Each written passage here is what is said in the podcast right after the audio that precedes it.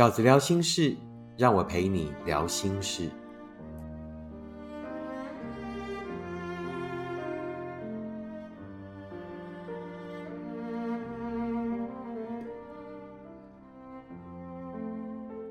大家好，我是饺子。今天饺子聊心事，想要跟大家分享饺子的新书里的一篇文章。那这篇文章呢，我想写给呃处在这两种状态的读者朋友们。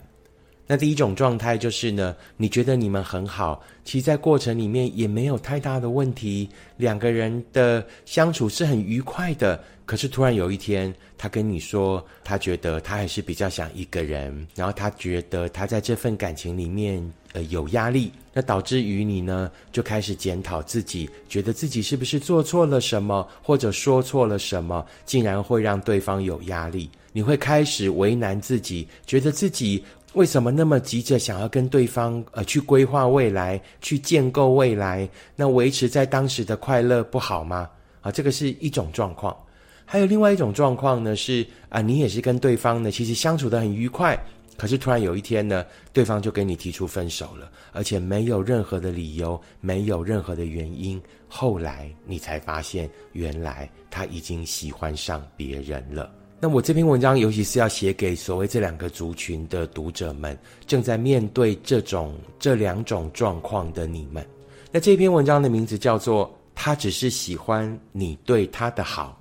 而不是喜欢你的好，他只是喜欢你对他的好，而不是喜欢你的好。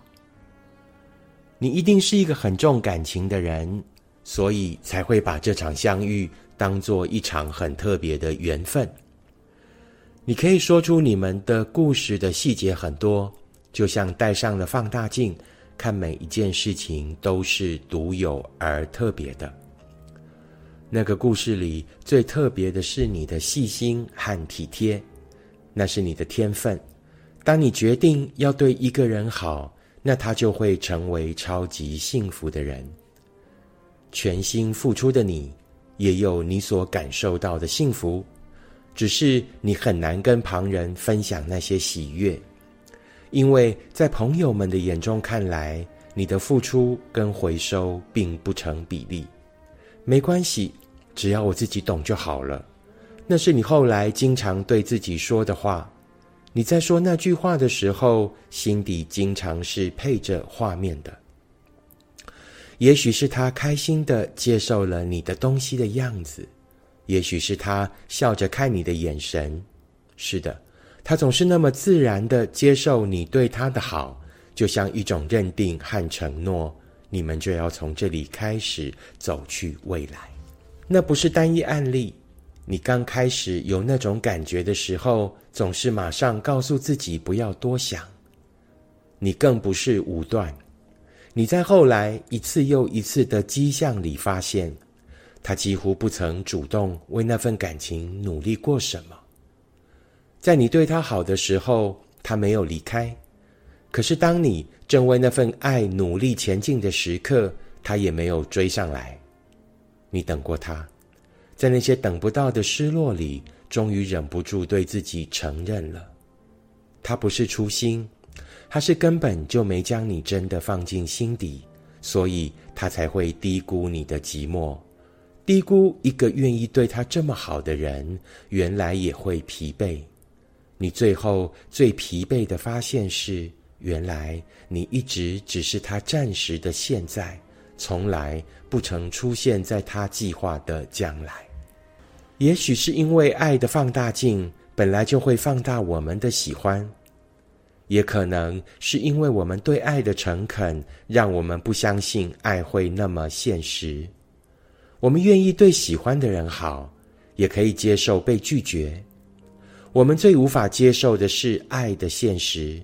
原来这个世界上真的会有人喜欢的，并不是你，而只是你对他的好。是的，他喜欢的并不是你的好，所以他才不会珍惜，不会想把此刻的快乐努力延续成长久的幸福。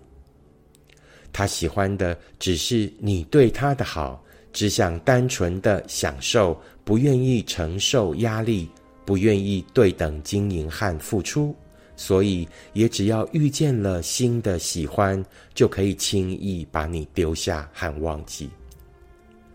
那就是你后来所感叹的爱的复杂。